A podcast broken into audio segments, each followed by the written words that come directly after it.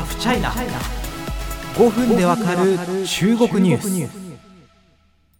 まあ、悪く言えばいい加減よく言えば極めて自由な社会の風潮が多くのファンを獲得してきた香港。その姿が大きく変わりつつあるということはこのポッドキャストでもたびたびお伝えしてきました。そしてその悲しい本当に悲しい変化を象徴するような出来事がまた一つ起きたということをお伝えしなければいけません。え香港選手7月26日返還後、まあ、中国返還後の香港チームでは初となる金メダルをですねあのフェンシング男子フルーレで獲得したんですがこの瞬間を見届けた香港のショッピングモール表彰式で鳴り響く中国国歌にブーイングが起こりました。そしてそのブーイングに参加したとして40歳の男が逮捕されましたこんなことが許されるんでしょうか？東京オリンピックのフェンシング男子フルーレでえー、金メダルに輝いたのは、えー、エドガー・チョン選手ですね。あの中国チームっていう香港チームとしてですね、あの、オリンピックに出ているんですが、えー、そのチームとしては初の金メダルに輝いたということでですね、まあ、あの、私の SNS で香港関係の人と結構繋がってるんですけど、もう脇に湧いて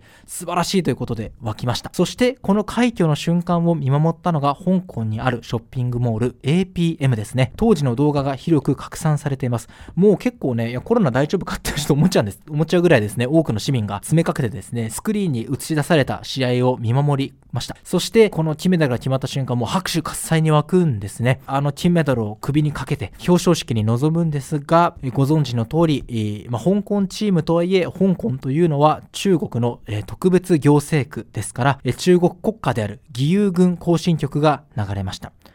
ててててててみたいなやつですよね。それが流れると、監修からは自然とブーイングが巻き起こり、続いて We are 香港。私たちは香港だというコールが複数回にわたって巻き起こりました。この様子を捉えた動画は SNS などで広く拡散されました。このこともですね、非常に日本国内のメディアも記事にしていたんですが、展開があったのは30日です。新中国系の、えー、香港メディアとして知られる文愛法はですね、この出来事について警察が捜査を開始したと報道しました。警察はすでにこの映像を入手し分析していると言うんですね。香港の公共放送 RTHK も同様のの記事を配信しました。というのも実はこれ根拠になる法律があるんですね。香港では2020年の6月、中国国家への侮辱などを禁じた香港国家条例が成立していて、これは罰則付きの条例なんですね。そしてその日の夜、公共放送 RTHK などはですね、まあ、香港警察の発表として男一人が逮捕されたというふうに報道しました。逮捕されたのは40歳のネットメディア記者だということなんです。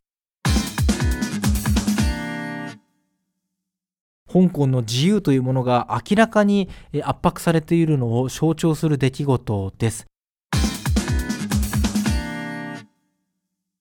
さらに最近はですね、あの国家安全維持法についてもこのポッドキャストで何度か話してきたと思いますが、国家安全維持法に関する初の量刑判断が下されました。え国家安全維持法が施行された翌日7月1日にですね、え幸福香港時代革命、香港を取り戻せ時代革命だっていう、まあ、あの香港民主派の方がよく掲げるですね、あのスローガンがあるんですけど、あの、あれの旗を掲げてバイクでデモ警戒をしていた、まあ、警察官の、まあ、隊列に突っ込んだという人の量刑が下されまして、ユーザー判決、えー、両刑は懲役9年というものが出されました。自由に物を言えてデモができた香港、えー、それが圧迫されて、例えばその香港を取り戻せっていうのは非常にあのよく使われてきたスローガンなんですけれども、それを掲げることも国家安全維持法で、こうした懲役刑が下されるということが判例として示されるという象徴的な出来事でした。さらに国家にブーイングすることも、これは侮辱罪で捕まるというような、えー、一例が示されたということで、香港社会に蔓延する生きづらさというものが、まあこうしてニュースとして日本にも伝わるというような、えー、一つのきっかけになりそうで、非常に残念と言わざるを得ません。あのこの記事が配信されてですねあの読者の皆様からの反応を結構見ていってすごいちょっと印象的だったのが日本はこれどうなるのかなというような議論でした。確かにその自民党の保守派等がですね国旗損壊罪というものの成立を目指していたということが報じられていますよね、まあ、中国はもちろんそうなんですけどアメリカや韓国にもあるようです。自国の国旗を損壊した場合に刑事罰を適用するというような内容なんですけれどもまあそのなんだろうなそれに対する考え方は自由なんですけれども、まあ、私は個人的に